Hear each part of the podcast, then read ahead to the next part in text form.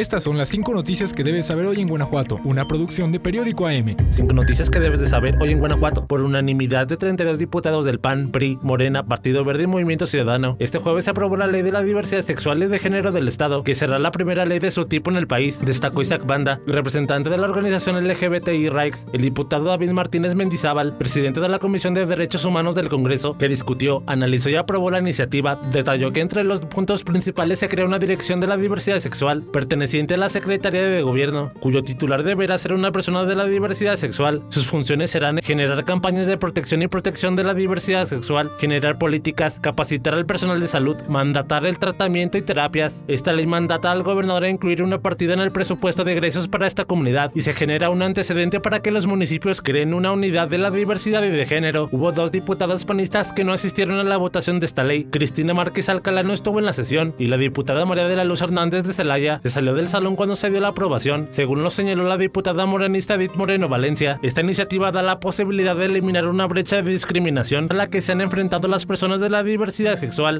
Este viernes el gobernador Diego Sinué Rodríguez Vallejo presentó su sexto y último informe de gobierno, donde señaló que a pesar de la pandemia, crisis económica y de la 4T, el Estado logró récord en atracción de inversiones y un gran crecimiento económico. El evento inició a las 12 de la tarde en la velera de la feria. El gobernador de Guanajuato llegó en un auto prototipo armado por estudiantes universitarios. Cerca de las 10 de la mañana llegaron camiones con personas acarreadas de municipios y comunidades de todo el estado para dejar a las personas sobre las vialidades aledañas al evento, como Francisco Villa y Vasco de Quiroga. Los invitados tuvieron que acercarse a pie hasta las instalaciones de la feria y posteriormente entrar a la velaria donde les dieron un sándwich, una barrita, un jugo y unas frituras, y además de un kit con sombrillas, banderas, plumas, gorras y un impermeable para la lluvia que cayó durante todo el evento. Hubo gente de San Miguel de Allende, Victoria, Moroleón y más municipios, principalmente en camiones rotulados con el nombre de la empresa T-Tour. Algunos vehículos salieron desde las 6 de la mañana desde sus municipios a León. Ya en el evento el gobernador presumió que el estado no se parece al de hace 30 años, pues hoy Guanajuato es la quinta economía del país con un PIB de 32 mil millones de pesos. También reiteró que Guanajuato tiene el mejor sistema de salud del país. Por otra parte mencionó que en 2024 se entregarán 300 mil tarjetas mujeres grandeza, las conocidas como tarjetas rosas, con una inversión de 2.100 millones de pesos, con un aumento de 8 mil pesos que se dieron en 2023 a 12 mil pesos al año.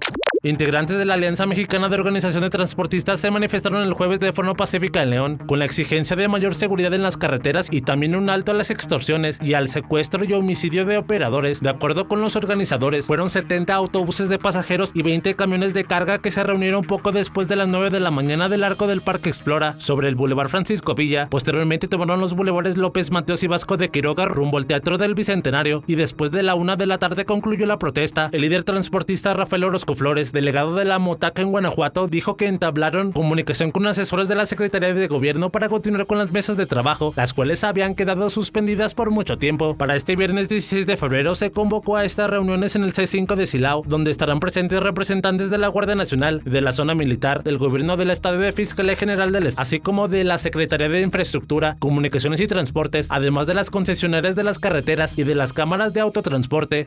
Carla Ivette Torres Rangel, jugadora del Club León Femenil y estudiante del octavo semestre de la Facultad de Arquitectura de la Universidad de La Salle, murió en un fatal accidente automovilístico la madrugada de este viernes. Según la Secretaría de Seguridad Pública de León, el accidente ocurrió debido al exceso de velocidad con el que circulaba Carla Ivette, quien salía de un establecimiento en la Plaza 16, ubicada en el Boulevard Paseo de los Insurgentes. El trágico suceso tuvo lugar en el Boulevard Juan Alonso de Torres, casi esquina con Paseos del Moral en Plaza Palmas, alrededor de las 12.13 de la madrugada del 16 de febrero. Carla Ivette junto con su amiga Frida Alexia se encontraban en un auto Jetta blanco modelo 2013 cuando ocurrió el accidente. Tras perder el control del vehículo, impactaron contra una palmera y posteriormente contra una camioneta Tiguan que estaba estacionada. A pesar de los esfuerzos de las personas presentes en el lugar y la pronta atención de los servicios de emergencia, Carla Ivette perdió la vida en el lugar del accidente. Por su parte, su amiga Frida Alexia, de 22 años, fue trasladada al Hospital General de León, donde fue reportada como estable. Al lugar llegaron agentes del Ministerio Público quienes iniciaron las investigaciones correspondientes para esclarecer los hechos. Finalmente, los rescatistas de bomberos lograron liberar el cuerpo de Carla Ivette Torres, que fue trasladado a las instalaciones de CEMEFO para realizarle la necropsia correspondiente.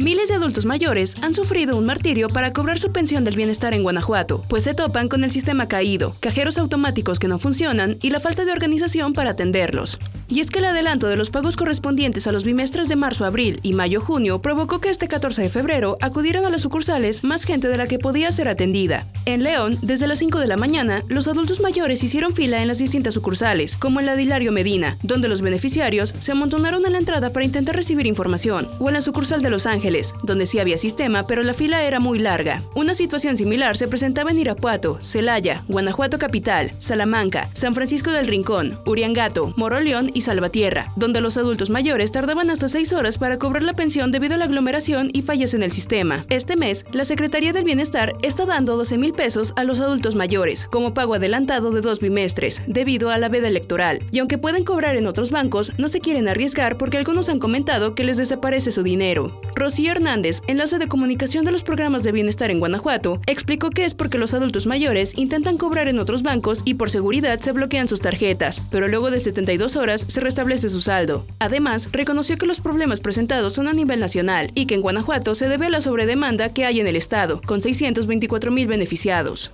Estas fueron las 5 noticias que debes saber hoy en Guanajuato, curadas para ti por Periódico AM. Si quieres saber más detalles, síguenos en todas nuestras redes sociales y en am.com.mx. Además, no olvides consultar nuestra versión impresa, donde encontrarás toda la información detallada para ti.